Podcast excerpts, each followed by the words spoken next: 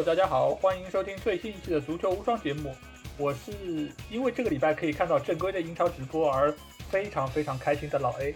我是德甲法甲强推大使极地小吉。好，首先还是欢迎大家来订阅足球无双官方微信公众号，在公号里面，大家不但可以听到我们每一期的音频节目推送，还可以看到最独特的足球专栏文章。最重要的是，可以看到加入我们粉丝群的方式。只要在微信里面搜索“足球无双”就可以找到，期待你们的关注和加入。好，这个礼拜我们要聊什么呢？我们要开启接下去几期节目的一个五大联赛的展望。那我们在这第一期节目，我们就会来展望现在的世界第一联赛英超。尽管现在说这句话 有点心虚啊，因为现在大家也知道，就是新的英超版权在中国大陆找到了新的买家。然后这个价格呢，我昨天好像看到另外一个版本，好像是三千五百万，我也不知道这个说法是不是准确啊，但反正是比之前 PP 的那个价格是要低很多。那从这个层面上来看，其实也比德甲的转播费用要低很多。所以这个世界第一联赛，我们还是要打一个问号，对吧？对对，呃，之前就传过，就是好像腾讯说是一千万，但究竟是一千万也好，三千五百万也好，都是低于德甲每赛季的五千万。所以，听众朋友们，谁是第一联赛，你们自己心里有杆秤了。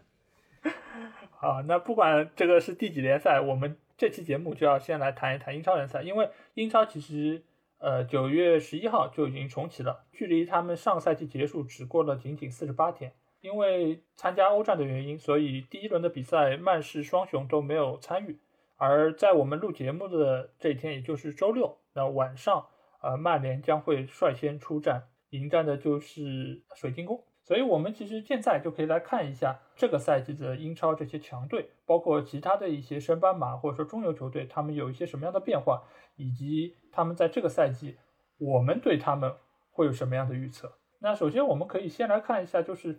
英超在这个赛季新赛季和之前有哪一些不同的地方？其实一个比较大的变化就是重新又换回了三个换人名额的这个方式，因为其实这个在其他几大联赛里面都是得以保留了和上赛季一样的五个换人名额，只有英超是在英超会议上没有被通过保留这一个计划，所以这个赛季还是会以呃三个换人作为他们的一个常规方式。还有一点就是关于球迷重返球场的计划，到目前为止，在英国方面来说，还是在一个协商的过程中。因为本来说是希望可以十月一号就可以有球迷重返球场，但是呃，好像英国政府在这方面还是他们的意见还是在最好在十一月份才允许球迷返场。但这这个就是对于呃俱乐部的财政会是一个比较大的压力，相信他们也会雪上加霜了。对对对，所以我相信他们也会在这个方面能够。呃，达成一个统一的意见，尽快让球迷可以返回赛场为自己的主队加油。大情况是没有太大变化，但是我相信现在各个球迷也会很关心这些球队的一些引援，包括其他方面的一些情况。所以，我们呃，就我们的层面来预测一下一些呃，大家会比较关心的一些项目吧。我觉得就是比如说冠军，或者说是其他的一些。我们心目中哪些球队在这个赛季会有比较好的表现？对，对，好，对。那其实我觉得最受瞩目的可能就是这个赛季的冠军是谁，因为这个赛季大家可以看到，看上去很强的队伍有非常非常多，有一些传统强队，有一些可能是中游球队，但是进行了很大程度的补强，所以从这个赛季来看，我觉得应该英超会非常好看。那小金，你觉得这个赛季的冠军会是谁呢？冠军，我我只能说一个吗？还是我可以说冠军还有并列的争冠一下？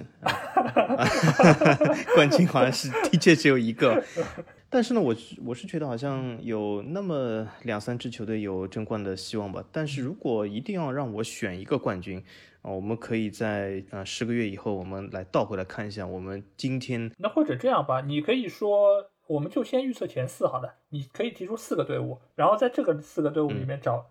选一个冠军，你觉得 OK 吗？嗯，好好，这样这样其实更难了，因为还要排出前四来，这样对把预测的难度更提高了。但是我们这个节目其实就是要挑战高难度，那么所以我想说，就是我们十个月以后也好，九个月以后也好，我们倒回来看一下，看看我们今天的预测有多么的准啊！这其实我们当时对欧冠的预测，我们也是之前在好像在七月做了一下，后来发现我们的预测总是那么准。那么我们既然这样，我们来预测一下英超。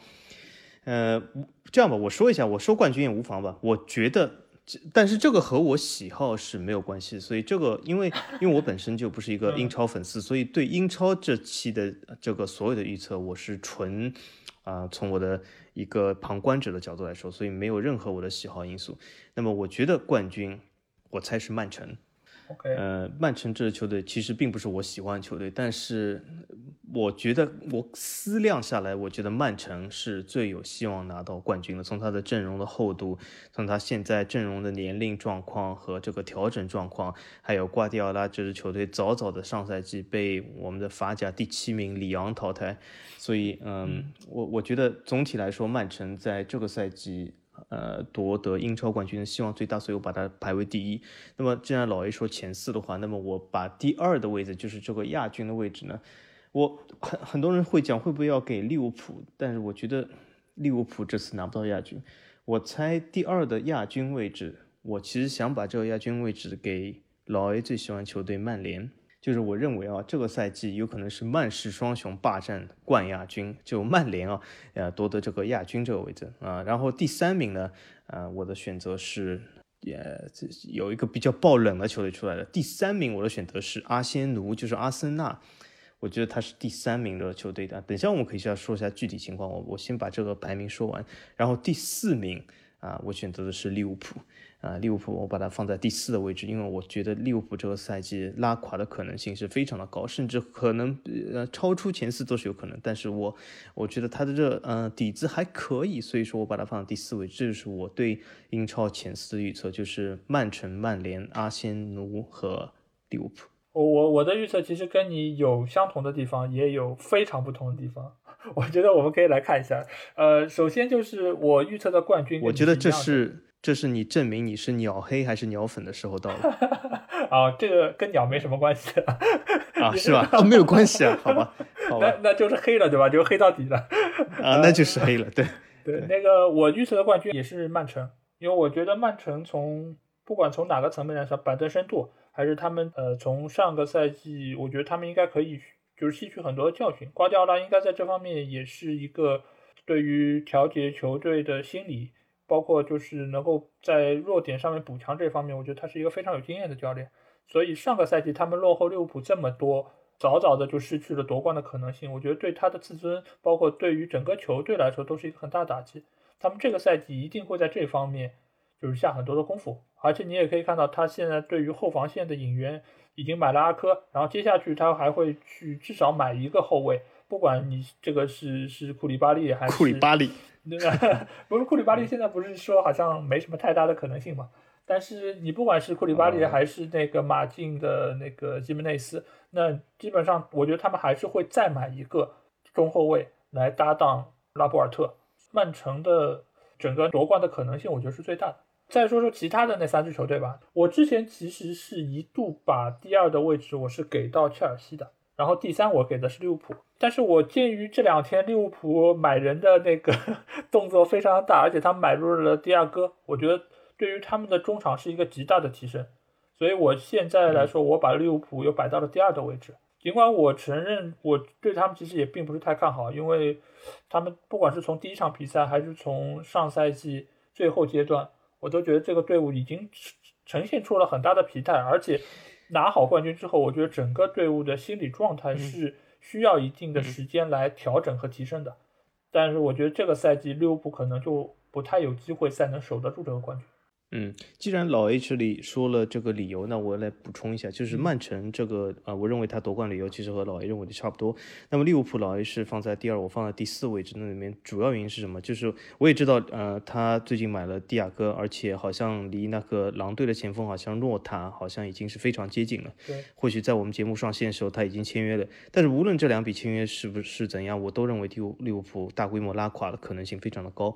因为为什么呢？利物浦这个阵容其实过去三个赛季以来都已经算相当的稳定了。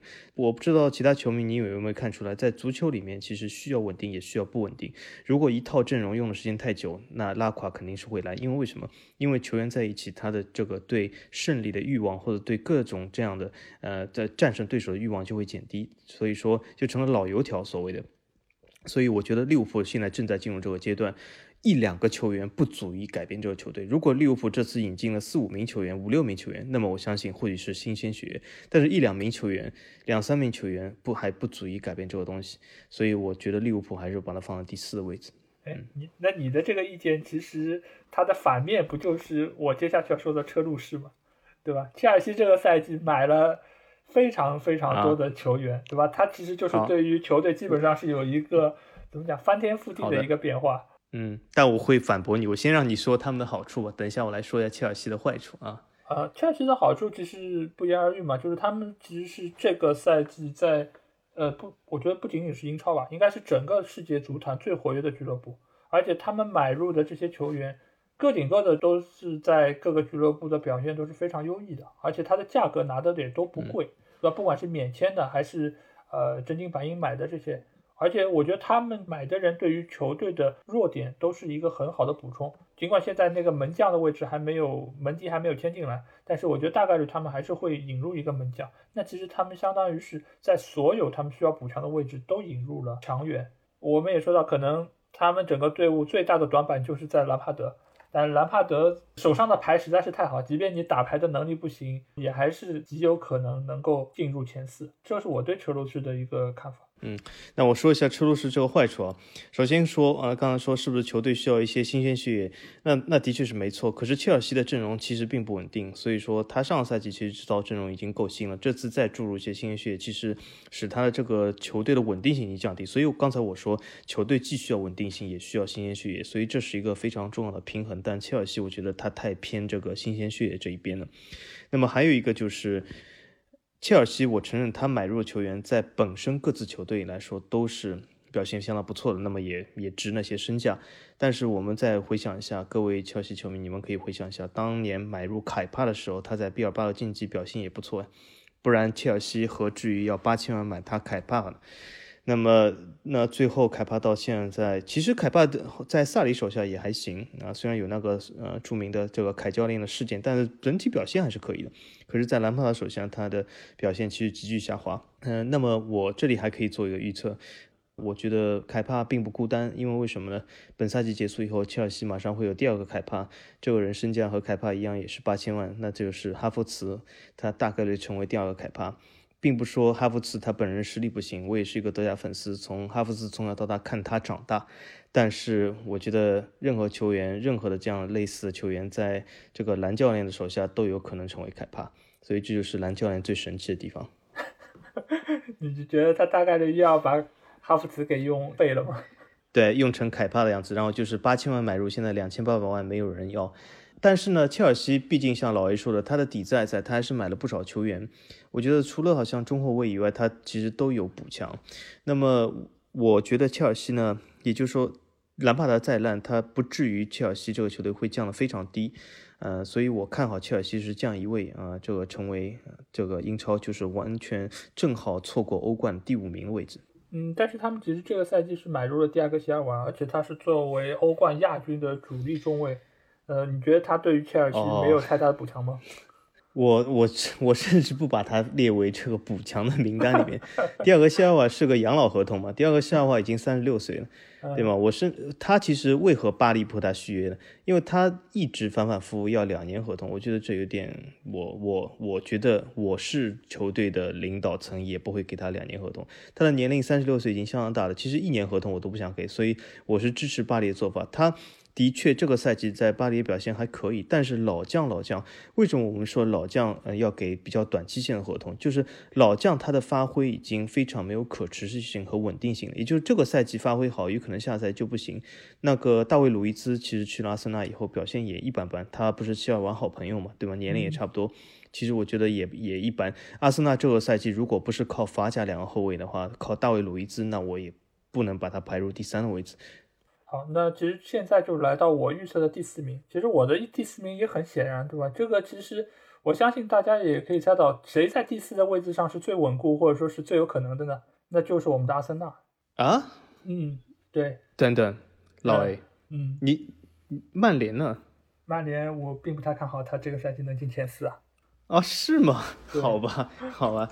啊啊，原来这样啊！嗯我本来我本来心里面想，你你你说，那我预测第四，大家都知道肯定是曼联 啊，这完全出乎我意料了。我啊啊嗯，对，因为大家都知道嘛，阿森纳都是 就是第四的代名词嘛。而且我其实这个赛季也是挺看好阿森纳的表现和他未来的一个成长，所以我预测前四个就是曼城、利物浦、切尔西和阿森纳。对阿森纳为什么我会觉得他这么好呢？一个就是我觉得他们现在的整个这个队伍的精气神，我觉得是一个是一个正确的方向。他们他们是真正的走在正确的轨道上。一个是在于奥巴梅扬续约了，而且整个队伍现在也在阿特塔的率领下，就整个的精气神你可以看得出来，他们是越来越有信心。不管是慈善顿赢了利物浦，还是他们的第一轮比赛，尽管第一轮比赛我也看了，打的也不是有一度打的也不是太好。但是你可以看到，就他们内心是坚信自己是可以轻松战胜弗勒姆的，所以最后他们也可以比较轻松的打进那几个球，而且奥巴梅扬的状态也非常的好。他们现在来说，其实只要解决好后防的问题，我相信阿森纳这个赛季其实是会有很好的表现。所以我我也可以给你几点，就是来支持阿森纳，因为我也把阿森纳其实放在第三位置，还是蛮看好他。但是在说出阿森纳一些更好的优点之前，我这里要强推一波德甲和法甲。那为什么呢？因为大家其实阿森纳球迷其实或许也非常了解，我们说阿森纳这个赛季会比较看好，或我甚至认为他会成为一个赛季的黑马啊，放在第前三的位置。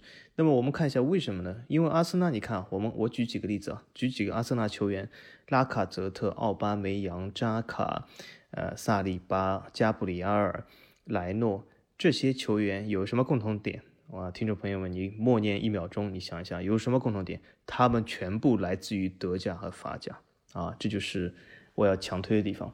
好，那么说回阿森纳，那么我就觉得阿森纳呢，他其实现在有点天时地利人和，嗯，对吗？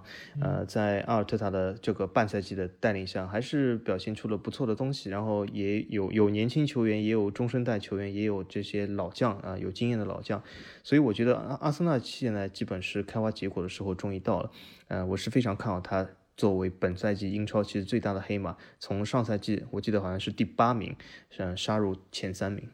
所以这个就是我们两个人对于本年度英超前四的预测，其实也都有自己可能出人意料的地方。一个就是我并没有把曼联放到前四，然后你这边是没有把切尔西放到前四，对吧？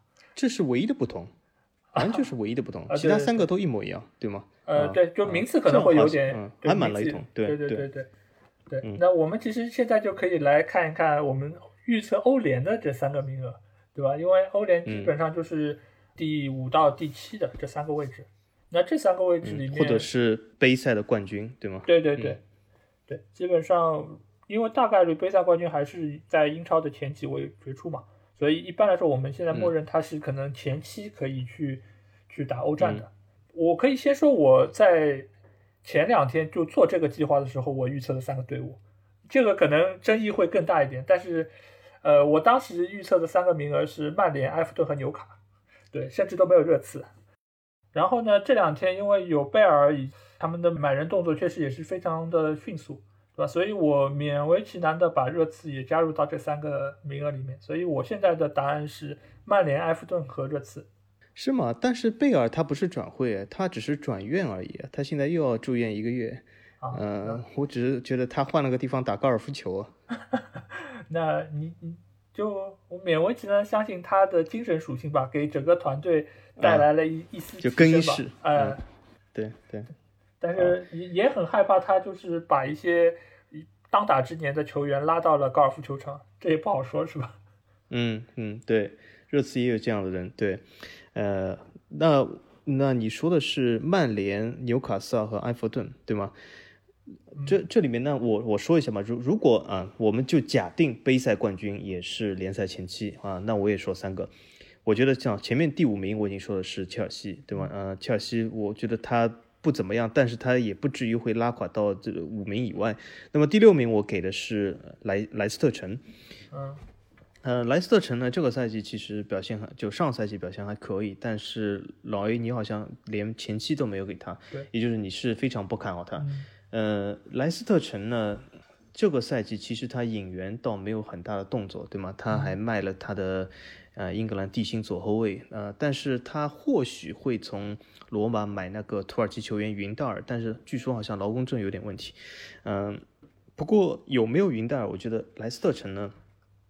他这套阵容呢，还是有一些青年球员还是可以的，所以我觉得他能够拿到第六的位置还是不错，而且他没有什么欧战的，哦，他这个赛季有欧联的压力，对吗？但是我觉得他或许，或许好像呃会早早放弃欧联都是有可能，但是我认为莱斯特城怎么说第六名还是有的，那么第七名的话，呃，我这个和老 A 有一个雷同，也是。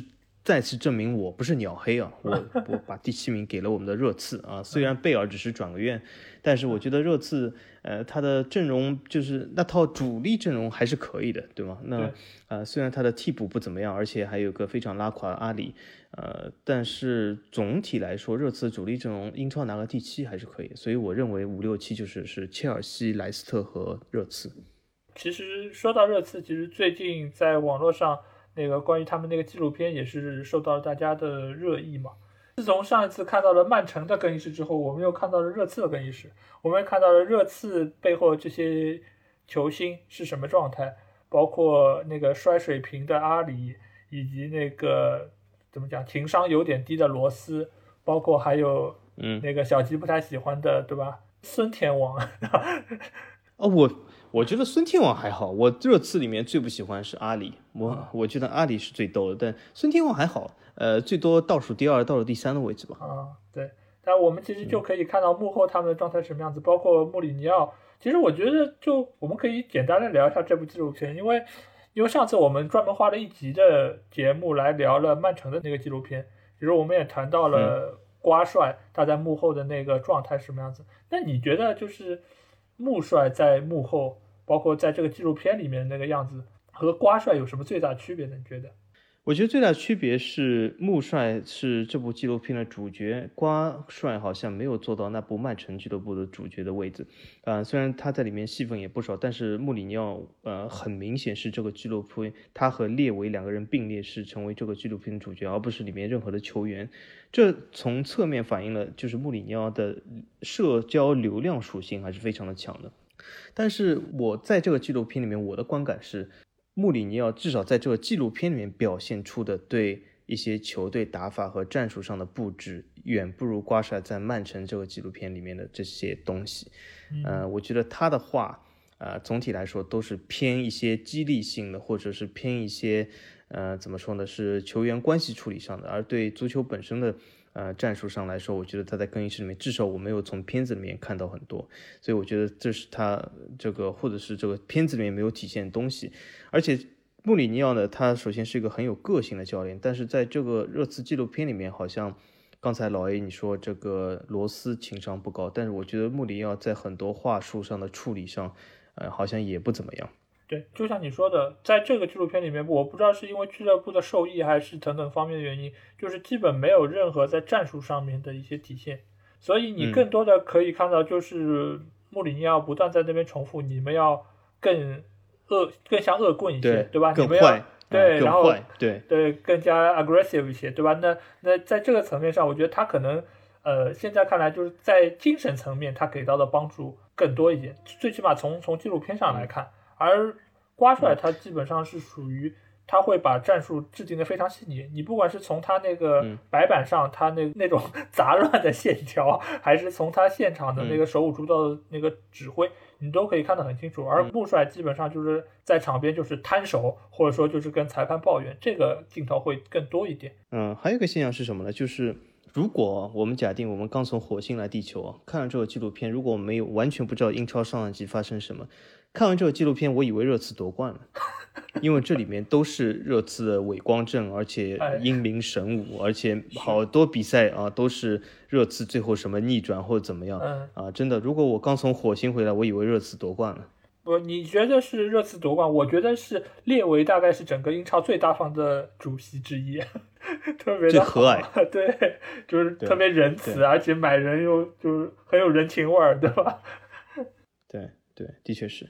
嗯，在结束这个话题之前，我还要说一下，就是很多人网传是不是这个亚马逊纪录片只有曼城和热刺，这个是不对的。这个纪录片还有一部是多特蒙德，所以德甲球迷你可以去观看。那从哪里观看呢？多特蒙德官方的这个呃小程序里面叫多特蒙德英雄圈，里面有这个纪录片全部的四集的连接啊，你可以去看一下。好，那。那我们在聊完了就是争冠以及欧战的这些名额之后，那我们其实可以来到那个积分榜的下半部分。我们可以看一下，呃，我们觉得哪些队伍这个赛季最有可能会降级？对，嗯，好，那小金你觉得哪哪三支队伍这个赛季会下去？嗯。其实另外两支也怎么说呢？呃，另外两支都是有很多球队可以备选，但是其中有一支必然是我就是最最肯定的，这次英超有一支球队即将降级，这支球队就叫利兹联。嗯，为什么呢？因为利兹联第一场打利物浦打得还不错，而且进攻也非常犀利。呃，没错，所以他拿到了零分。对吗？所以 他第一第一轮以后就是排名倒数，对吗？拿到零分。呃，我觉得利兹联这个球队为什么他会大概率降级呢？几个原因。第一个原因，他被媒体，我不知道原因哦，为什么他被媒体？是不是我我因为不太清楚以前英超是不是每一年的英冠的冠军都会在英超里面被捧得很高，我不太清楚。但是利兹联这个赛季真的被媒体捧得很高，我认为媒体给他这么说了，利兹联的很多球员、教练都会飘飘然，这对他的心态是非常不好的一个，对对一个升班马来说是一个非常不好的现象。那么第二点来说，我们看利兹联的阵容，其实阵容来说，很多人讲啊，利兹联买了不少球员，可是球员都是一般般的，比如说他从德甲弗赖堡买了一个科赫，这这个球员是什么水准？就是一千多万。都都没有球队要，就是利兹联买了而已，对吗？还有一个巴伦西亚买了一个西班牙老将罗德里戈，对吗？呃，就是这样的水准，我觉得对他这种补强也没有非常强的程度。当然，对对保级形势或者是有些优势，但是我觉得，呃，这两个球员在第一场比赛里面也没有表现出很大的价值来。嗯，这是第二原因。第三个原因就是利兹联的教练的这个贝尔萨，对吗？呃。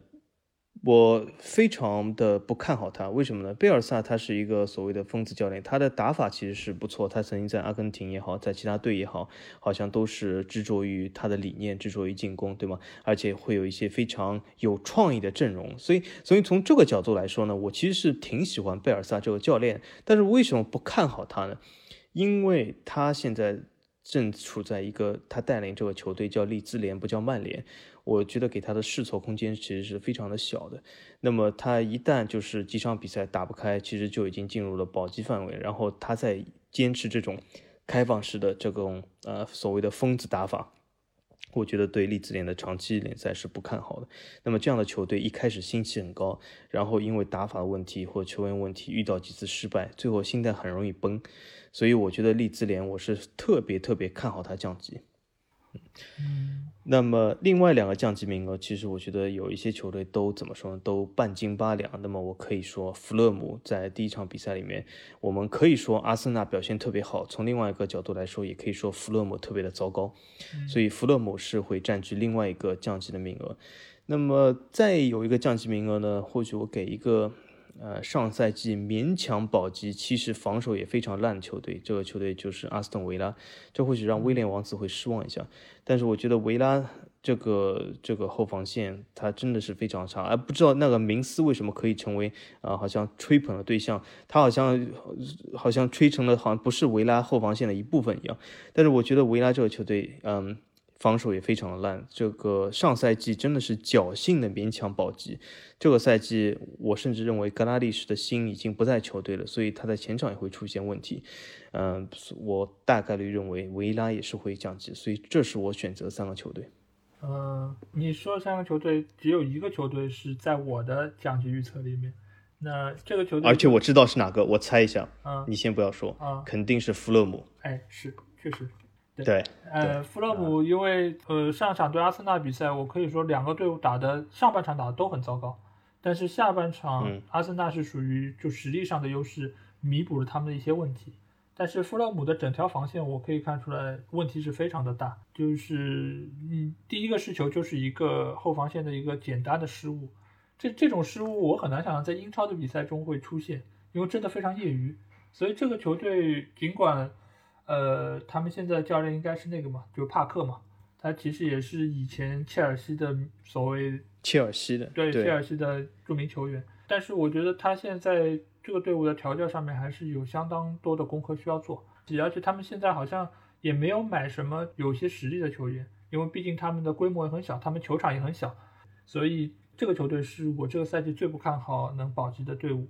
然后另外两个，我可以先说一下你你你提到那两支球队吧，一个是维拉，因为维拉这个球队，呃，刚刚和那个格拉利什续约，然后在前两天也跟曼联刚刚打了一场友谊赛。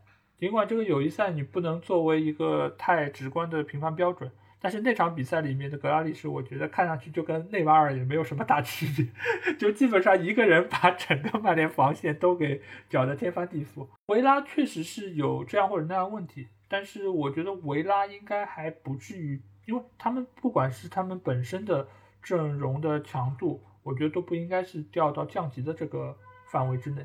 嗯，所以维拉大概率还是跟上赛季一样，就是勉强保级，可能也就在十六、十五的这个位置。呃，然后利兹联的话，从他们跟利物浦的这场比赛，确实可以看出他们的防守是有相当大的问题。当然，你也可以说他们遇到的是萨拉赫，他遇到的是利物浦的这个进攻线，他们的防线才看上去这么的不堪一击。但是如果你作为一个升班马，在防守这个问题上不做好，我觉得大概率是要是要吃苦的。而且利兹联为什么会受到这么大的追捧？其实还是在于他们二十几年前的那个时候能够打进欧冠的八强，然后他们当时在英超的战绩也是非常的好，因为他们之前在整个英超里面也算是一个中上游的球队，口碑也不错，对吧？青年禁卫军这个名号也是非常响亮，而且培养出了一些比较好的年轻球员。但是这种情怀，但这是十几年前的事了，十六年前了，对吗？对，啊小二十年嘛，十六、十七年前了啊，小二十年了，嗯，对，所以说就是情怀这个东西，你只能怎么讲，拿过来缅怀一下，但是你真的拿到场上真刀真枪打起来，这个我觉得没有什么太大的用处。然后他们为什么还有还会被追捧？另外一个点，我觉得应该也是跟贝尔萨有关吧，因为这个教练确实是来头比较大，而且之前也有非常不错的口碑，但是来到英超，就整个环境都不一样了。还是应该要一场一场打，对，所以我觉得利兹保级之路确实没有看上去的这么平坦。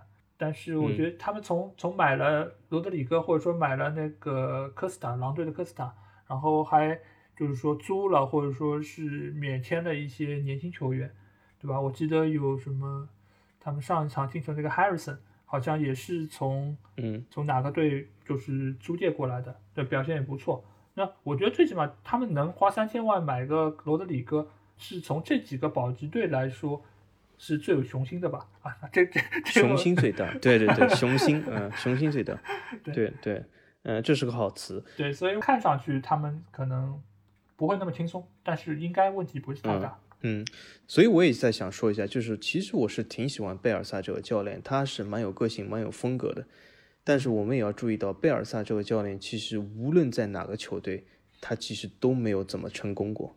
嗯，这这里面或许你可以说是运气不好，但是我认为几十年如一日，这不仅仅是运气的问题。嗯，是的，这个应该是跟他的整个打法有关，就是他的比赛你会觉得好看，但是好看的球队未必能拿到好的成绩。这个其实是一个很矛盾的点，因为球迷要的是什么？球迷要的是成绩又好，打得又好看。但是你只给我好看，你是好看重要还是成绩重要呢？大多数可能像鸟叔的粉丝可能会更觉得可能成绩更重要，成绩更重要。对，或者你就是球员特别强，比如说拜仁也是疯狂进攻，他也可以成绩很好，但是利兹联是没有拜仁这个球员水准。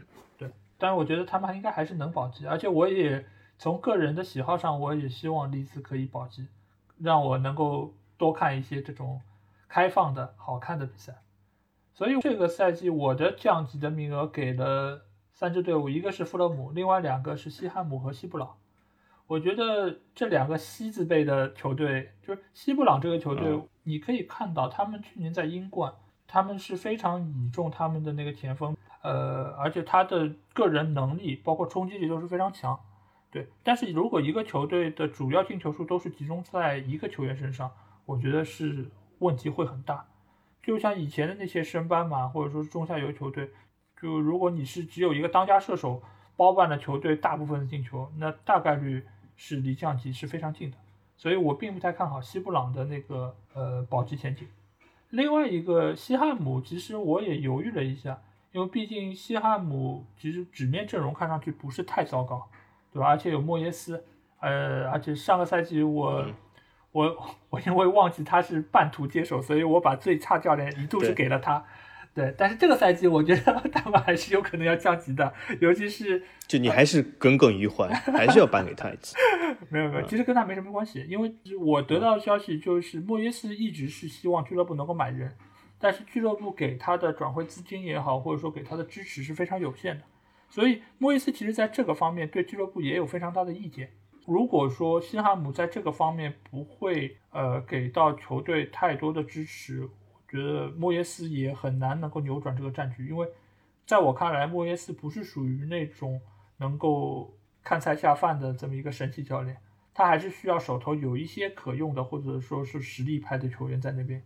所以大概率西汉姆可能比维拉更接近降级，在我看来。而且他好像那个赖斯有可能要去切尔西，对吗？哎，对，赖斯哎也是经常会被传传绯闻的一个球员。而且他们的基本上，我觉得就主力阵容年龄也都偏大，对吧？就之前他们的队长诺布尔也好，或者是安东尼奥等等这些球员，其实都已经是岁数不小了。所以这个球队在后半程的体能包括受伤情况都不太乐观，我觉得。也有道理，嗯。那我们接下去可以再。来讨论两个名额，一个就是这个赛季可能哪个队伍会有最大的提升，还有哪个队伍可能会在上个赛季的基础上有一个比较大的下降。那要不我我先说吧，这次，呃，我觉得这个赛季我让给你。好，这个赛季我觉得提升最大的球队，我觉得就是之前一度被我排在要进欧战名额的纽卡，因为我觉得纽卡这个赛季尽管他们没有被收购成功。各方面风波也不断，但是这个赛季我可以看到的是，他们买入了非常多有实力的球员。那最有名的就是伯恩茅斯的双星嘛，就是弗雷泽和威尔逊，卡伦威尔逊这一对球员之前在伯恩茅斯的时候就是包办了球队大多数进球，他们互相可以为对方助攻，然后自己本身也有非常强的终结比赛的能力，而且第一轮比赛我还没记错，好像威尔逊就有进球。其实卡伦威尔逊他一直是属于。呃，英格兰国家队的边缘前锋，当然一直是被凯恩压在后面，但是他你可以看到，就终结比赛、把握机会的能力还是非常强的，尤其在纽卡这样的队伍，我觉得他是非常好用的。弗雷泽因为当初是跟伯恩茅斯闹掰了，所以他是自由身来投的，相当于是俱乐部并没有为他花太多的成本，所以这一对组合他们基本上是可以做到即插即用，因为他们之前在伯恩茅斯已经配合的非常熟练了。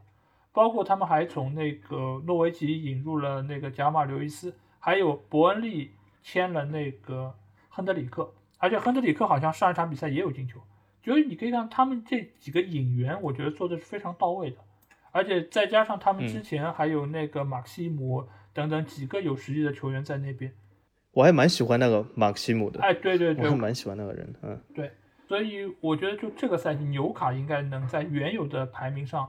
提升比较多，这个其实倒让我蛮惊讶的。刚才你说出纽卡斯尔，我完全没想到。但是你罗列了这些人，我觉得这些人好像倒还是性价比就是可以的，就是当打之人，就是即插即用的，不是那种非常大的球星，但是对球队还是至少纽卡来说还是有提升作用的。这么来说，我觉得纽卡斯尔好像是可以，而且上赛季就是他的名次相当的低，所以提升空间还是的确不小。对，嗯，而且因为他这个赛季也没有欧战的拖累。所以他基本上是可以以一个比较充沛的体能来应对这些联赛。好，那你觉得？那么下降最大的啊啊，你要说一下。啊，OK OK OK，啊，你先说一下下降最大的。下降最大的，我觉得是谢联，因为本身上个赛季谢联的名次是不差的，他是排在第九嘛。对。而且他一度是非常接近欧战区的，但是这个赛季你可以看到，他和纽卡就是有一个很明显的对比，他在这个赛季只引入了一个门将，就是原来伯恩茅斯的。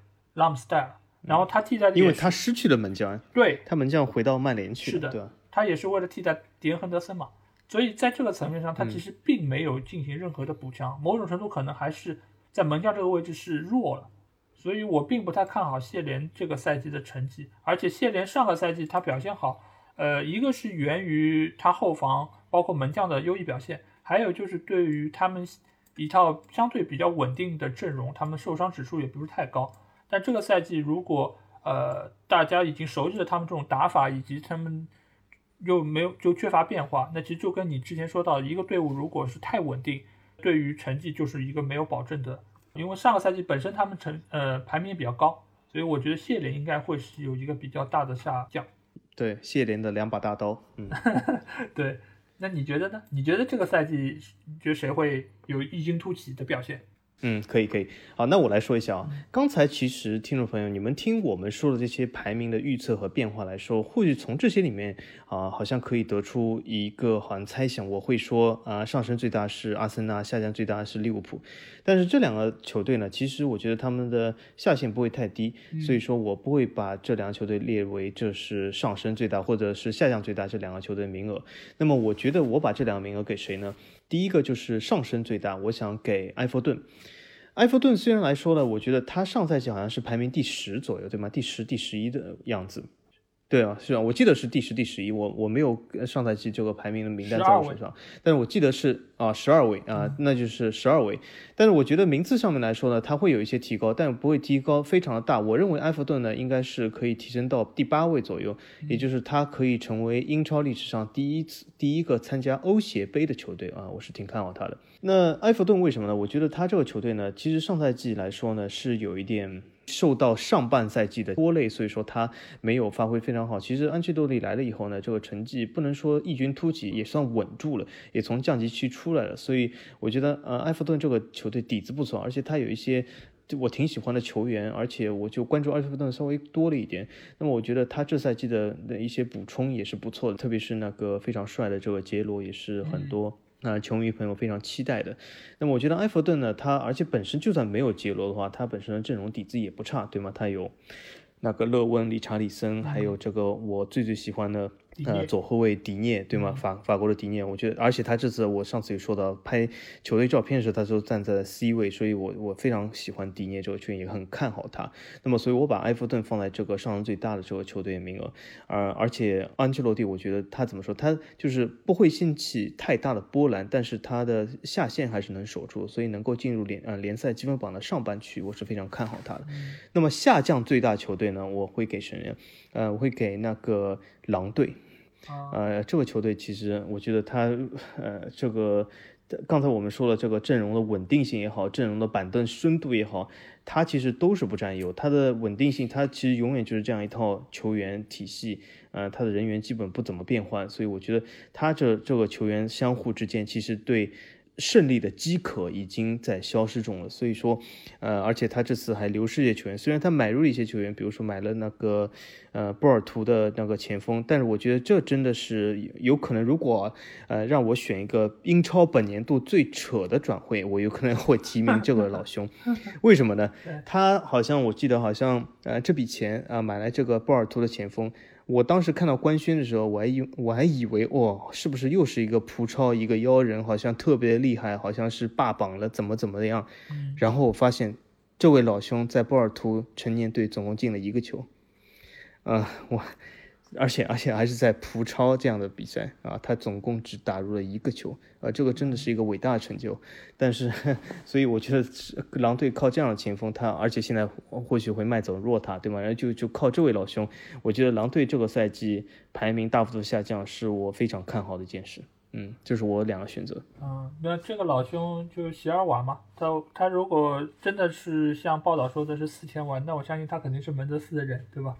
因为毕竟是他是门德斯，对，因为狼队所有的人都是门德斯人，这是对狼狼队其实就是门德斯球队啊。对，所所以他不管是标四千万也好，还是四个亿也好，我觉得也都是纸面上的数字而已，就不用太当真，对吧？他进一个球还算是有个交代，总好过一个球都没有进，对吧？反正狼队进球也就是靠西门内斯，也不靠 也不靠其他人，我觉得。那么我也看好他在英超也进一个球，整个二零二。二一赛季他进一个球，好，那接下去我们就会来看一下球员方面的这个展望，因为刚才说到这个球员，可能你预测他只进一个球，那我们接下来会来预测一下下个赛季的最佳射手会是谁。来到了球员这一块，嗯，因为上个赛季你也可以看到，就是最佳射手的争夺其实非常激烈的，包括瓦尔迪，包括奥巴梅扬，包括后面的因斯等等几个球员，他们都表现非常出色。那这个赛季你觉得谁会？最终拿到最佳射手呢？这个赛季，我我个人的看法是，其实没有一个非常突出，任何球队来说没有一个非常突出的前锋，所以我认为这个赛季各个前锋他们之间争夺这个最佳射手的这个战争会非常的激烈，呃，他们之间的进球数会非常的接近，但是没有任何一个人可以进很多的球，这是我的看法。那么在这些不能进很多球的前锋里面，进稍微多一点球的这个人。我看好，如果要非要选一个的话，我会选择奥巴梅扬，因为为什么呢？我觉得他处在这个阿森纳这个球队还还是处于这个上升期中，所以处在一个上升通道，我觉得还是非常重要的。阿森纳这个赛季就是说他的开局不错，而且是也是有好像。大家每个球员对胜利的渴望还是蛮多。那么奥巴梅扬作为刚刚续约的前锋，嗯，我觉得还是大规模能够在这个赛季能够打出一个比较好的表现。当然了，下赛季我觉得他会进入养老的节奏。所以说，但是我这个赛季还是会选择奥巴梅扬作为最佳射手。嗯，呃，这个名额上我的选择跟你是一样的。那我的理由其实是在于，因为最佳射手怎么能拿到最佳射手？就是首先球队要以你作为主要输出点。就是所有的进攻火力都给到你一个人来发挥。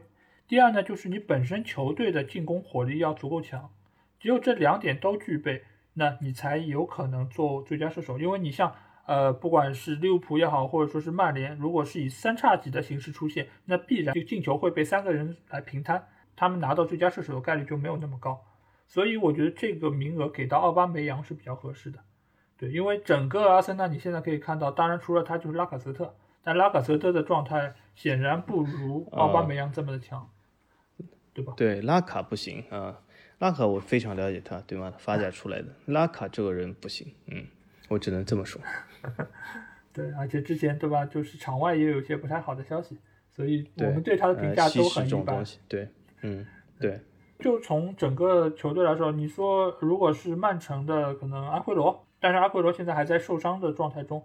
他的起步就是要比奥巴梅扬要更更晚一点，对吧？所以我觉得就整个大局看下来，应该是奥巴梅扬拿射手的概率会高一点。那会不会爆冷和有嗯那个和他同龄的球员贝尔成为最佳射手呢？贝尔大概可能在高尔夫球场上，呃，打进成为最佳射手。对对对对对，最佳射手这个我们都给到了奥巴梅扬。然后最佳助攻这一块儿，我的看法是有可能跟上个赛季一样，还是曼城的德布劳内。对对，我也这么看。我觉得这是没什么争议的东西。首先，我们也都预测曼城是冠军。那么作为冠军来说，他肯定这个进球，我说不能是最多，但至少也是非常多的一个球队。那么它里面助攻的机会会非常的多。那么曼城在中场优势还是非常强大。德布劳内从呃表现、年龄、状态上都没有很严重下滑的趋势。呃，所以我觉得曼城如果能够延续这个联赛冠军的走势，那么德布劳内毫无疑问的将又再次成为这个助攻王。对，那我们再来看一下，接下去我们给他就是可能是零分最多的门将。那最佳门将这一块的话，下个赛季你觉得谁会拿到最多零分呢？这里我提一下啊，我其实有一点一直不太满意，就是为什么 呃老是要把门将的零封作为一个数据？当然我知道守门来说，的确门将对失球或许是负有一些责任，但是很多时候门将对失球没有非常主要的责任，所以有的时候零封门将，我觉得他。反而倒不是受益于自己的实力，很很多时候是受益于站在他前面的那两个中后卫或者三个中后卫来说，我觉得这对零封门将是最重要的一点。我我我同我同意你说的，但但是因为你作为门将来说，你很难有一个数据来直接反映他你怎么样算是一个好的门将呢。这其实我觉得这点和什么很像，你知道吗？就和就和射手榜为什么你要把点球也算在里面。其实我觉得，你如果真的要算一个射手能力强不强，或者说实力好不好，我觉得你应该看的就是他运动战进球。因为点球的话，我觉得你如果算半个，我觉得会比较合适一点，对吧？嗯，你这里在黑 C 罗了啊，当心一点，这个这是进入一个非常危险的节奏。嗯，对，因为你没有办法去量化门将的一个数据，那你只能看他到底有多少场零封。零封，对。嗯嗯，我觉得不是太这是一个非常无奈的东西。嗯，我绝对是不公平，我觉得是挺无奈的。因为为什么有些弱队他其实门将水准也可以，但是因为弱队他本身的后防线实力就差，他每一次每一场比赛受到的射门的次数更多，所以他失球必然会更多。所以说这是对门将非常不公平的地方。那么如果说我我我们抛开这个零封也好或者怎么样也好，如果我觉得最佳门将的话，首先。我觉得应该不会是凯帕吧，对吗？呃，虽然我挺喜欢凯帕，但是他夺得最佳门将的几率还是非常的低的。但是我倒认为啊，这个赛季有可能这个呃最佳门将有可能是会颁给热刺的洛里。那为什么呢？因为也是结合刚才老 A 说的这个的最佳门将评选，或者和零封的次数也是蛮接近的。那穆里尼奥一向是这种防守反击的打法，其实这种打法对门将来说还是有点优势的，呃。他也就是说做到失球最少，对吗？穆里尼奥无论怎么样，我我们无论怎么说，呃，他的战术好坏也好，但穆里尼奥我觉得对失球的多少他是有他的执着的，所以我认为洛里很有可能受益于此，而且他又是热刺的这个队长。嗯，所以我觉得洛里这个夺得最佳门将的机会还是不错的。这上个赛季他没有拿到，也是由于他缺席了一大半的赛季，对吗？那个那个挺惨烈的受伤，那那个比赛真的那个受伤，我看了都毛骨悚然，很吓人的样子。呃，对，但是我这边可以给你更新一下数据啊，就是上个赛季其实洛里有一个数据是整个联盟最高的，就是他们有一个叫就进球方面有个叫 X 级的一个统计，就是如果球队。按照计划来说，你可能要被进十个球，但是你这个射手可能进了十五个球，那你的这个射手的能力超越了，对能力就很强。对，但是洛里他有一个就是门将该失球的一个数据，洛里是这个数据上最好的。就是你比如说他可能应该要失十个球的，他只失了四个球，在这方面来说，他从扑救率以及包括从这个失球数对比上来说，他都是整个联盟最好的。尽管他没有拿到最佳门将和零封。对对。那么老 A 刚刚从数据上支持了我的观点，那也那他没有拿到最佳门将呢，其实也也是另外一个重要原因，就是我说他伤病缺席了很大一部分时间，所以说他没有打大部分联赛，所以他拿到最佳门将的确也是不公平。但这个赛季我还是蛮看好他，而且洛里在场上体现出了领袖的气质，让我非常侧目。就那场他大骂孙兴民的这场比赛，其实呃也也从纪录片里面看到了他后来终于就知道在更衣室里面发生了什么事，还挺有趣的。但是我觉得。洛里这个领袖其实是非常强，所以我把这个最佳门将颁给他。但我这边如果说是还是要以零分作为最后评判的标准的话，我这边可能会把这个名额给到的是曼城的埃德森，因为我这边还是会比较看好曼城在这个赛季收获最多的零分场次。那接下来我们就来到了，其实最佳球员，对最佳球员，我们其实也可以来预测一下吧，因为其实我觉得最佳球员大概率其实是会给到，我预测的是给到德布劳内。就是最佳助攻的获得者，我觉得会概率会高一点。对，除非就是最佳射手能够超出特别多，进特别多的球，或者最佳射手也在曼城，但是我觉得不太可能，因为曼城的前锋还是比较快乐的，所以我觉得他们对奖项还是没有这么大的追求的。是啊，所以我我我觉得还是德布劳内啊，而且曼城的其实火力点还是蛮多的，所以说不是那么的集中。嗯，我觉得如果曼城夺冠的话，德布劳内夺得最佳球员的可能性是相当的高的。而且，因为德布劳内他现在是处在一个球员的比较黄金的一个岁数，如果他再上去几岁，可能又要进入一个下滑的一个阶段。所以这个赛季我觉得大概率他还是会有一个比较好的表现，只要不要受伤的话。那我们接下来就可以来看一看教练这边，我们这边会有三个要讨论的点，一个就是最佳教练，一个就是最差教练，还有一个就是可能最快下课的教练。那嗯，要不这次你先说，就是你觉得最佳教练会是谁？嗯，我觉得最佳教练会不会是不是老 A？你比较了解英超，是不是每一年都是颁给冠军球队的教练呢？呃，一般来说是的，一般来说都是这样。哦，那如果这样的话，我觉得最佳教练那毫无疑问应该是瓜迪奥拉。虽然我其实现在越来越不喜欢瓜迪奥拉，但是如果曼城还是夺冠的话，那我觉得大概率瓜迪奥拉还是会夺得最佳教练这个位置。嗯，对，但是我这边就是给到的是可能是对球队提升最大的，或者说是心目中会有一个比较好发挥的一个教练吧。我这边给到的是阿特塔，就是曾经瓜帅的那个助理教练。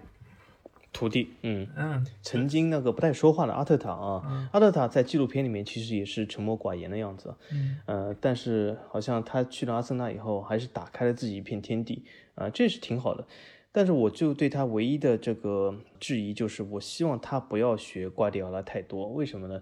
通过上赛季最后结束的欧冠也好，这个比赛也好，瓜迪奥拉的战术理念其实已经开始展现出落伍的一面了。我希望阿特塔能够找到自己的节奏，而不是生搬硬套瓜的这套做法。生搬硬套瓜的做法，他最后下场就是那个德国队勒夫的下场，对吗？勒夫他就是生搬硬套的，而且是靠了弗里克夺得了这个呃所谓的这个冠军。但其实没有弗里克以后，勒夫呃这个表现是急转直下，所以他就是生搬硬套，我觉得是没有好结果的。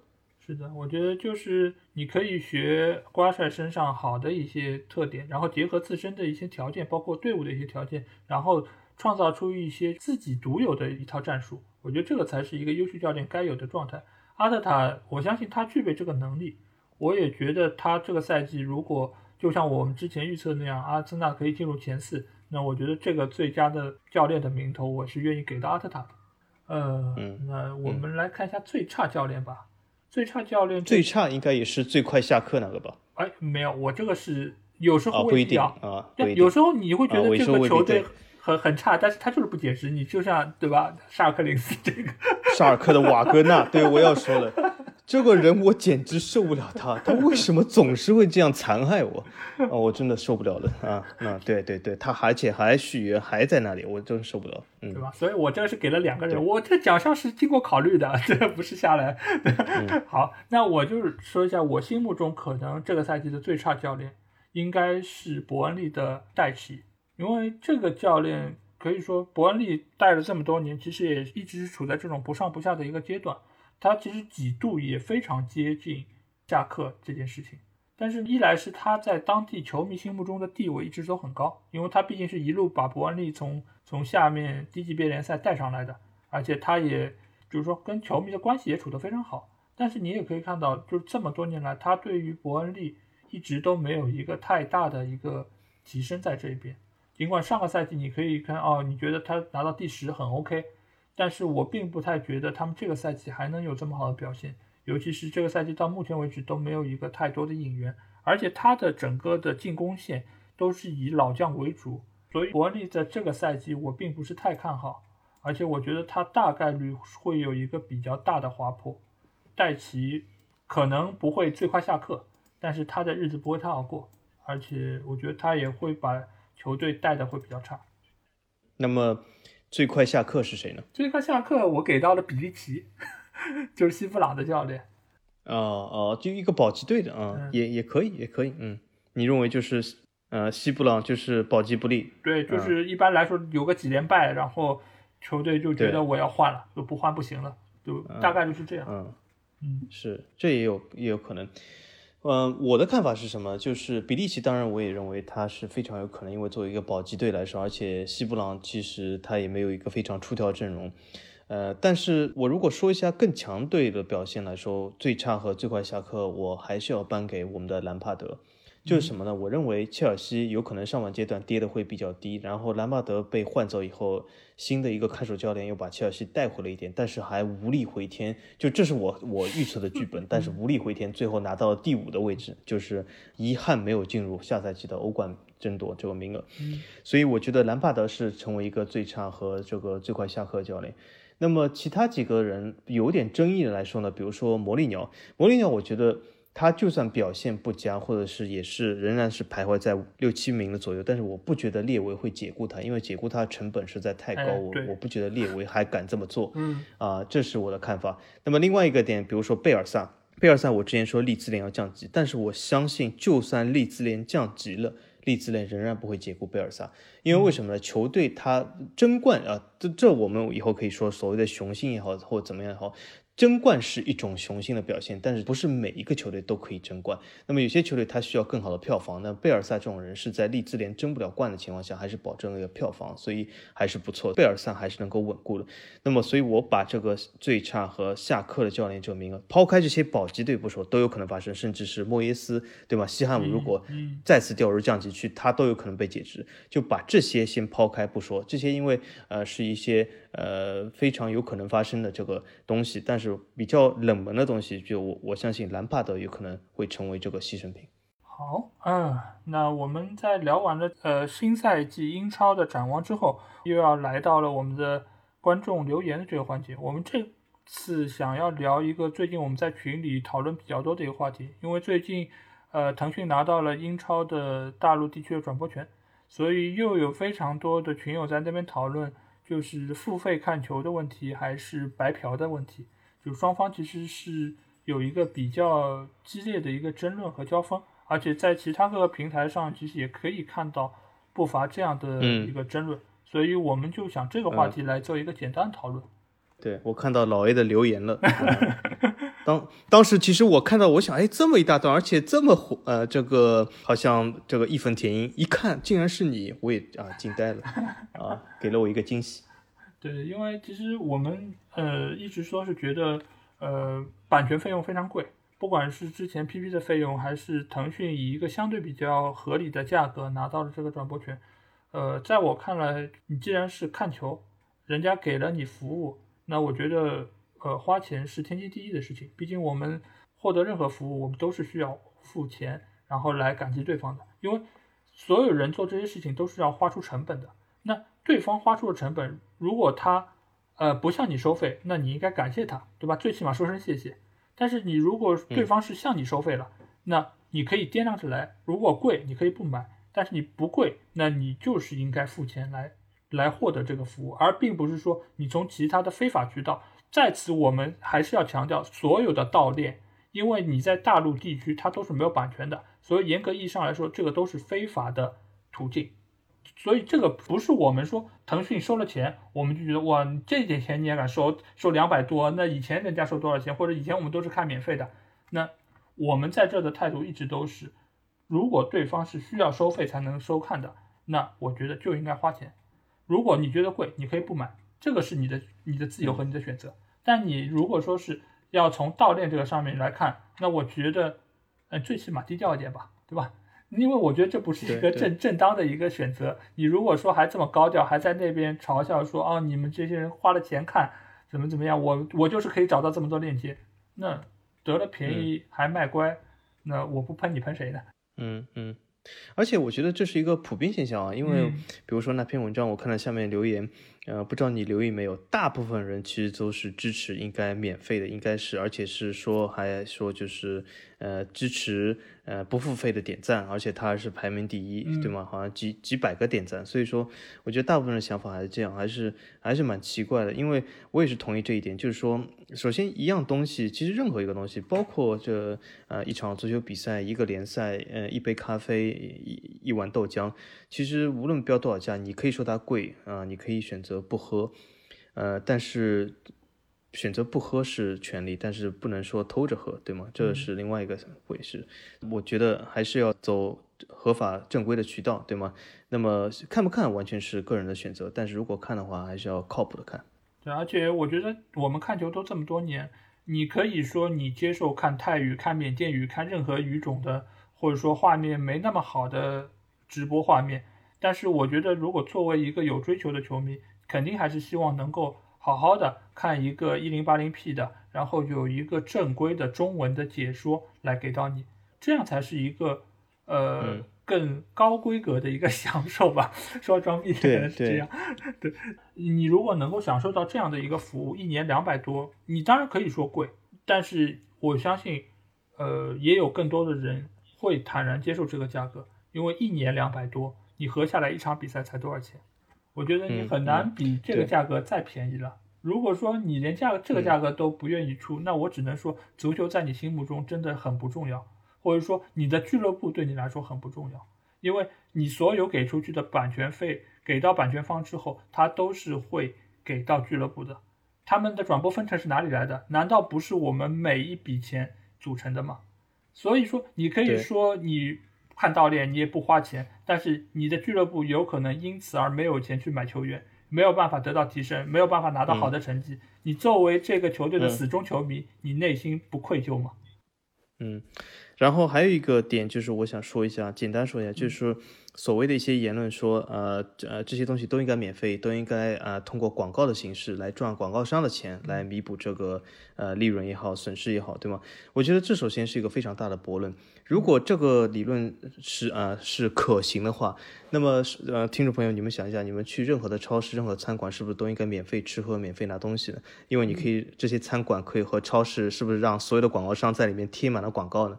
那其实你去任何一个超市，你已经看到里面贴满广告，但是有用吗？他是不是超市还要收你的钱？你买一块肥皂，对吗？买一杯咖啡，他他还是要收你的钱。他其实已经贴满了广告，所以这个东西其实是不可行的啊，不是那么简单，认为好像是有一些流量、有一些广告，对吧就可以了。而且你再深层次想一下。如果一个群体，对吗？你看这个英超这个群体，对吗？你变成免费，他做一些广告。可这个群体如果一年两百九十八不愿意花的话，那这个广告作为这个群体的总价值是多少呢？相信也在两百块左右。那么只能这个广告商能不能回本呢？我相信也是不可以的。所以这是一个不可行的东西。对，而且你如果说是不愿意为任何的服务来买单的这么一个群体，你觉得广告商会把你作为他们的目标客户吗？嗯，首先不可能是网络视频平台，对吗？做的广告你也不去看，对对吧？或者是怎么样？对，所以在这个层面上，相当于是广告商的，呃，他们把你这边的价值也会评估的非常低，所以我相信，呃，版权方也没有办法从这个方面来收回成本。所以归根结底一句话，如果说对方是要付费的，那你就可以衡量我值或者不值，看还是不看。但是你如果能够找到其他渠道，那也请低调的去。说，而不要理直气壮的来反驳我们这些。当然，我不觉得我付了钱的这个行为有多高尚，或者说我有什么利益制高点，因为我觉得这个事情是应该的，这个才是一个正常该做的情况。但是，我觉得并不能说明你看盗链的人是有多么的伪光正。好，说得好。那这就是我们观点。然后这期节目就到这儿，然后也希望大家可以关注我们的官方微信公众号“足球无双”，期待您的加入。好，下期节目再见，再见。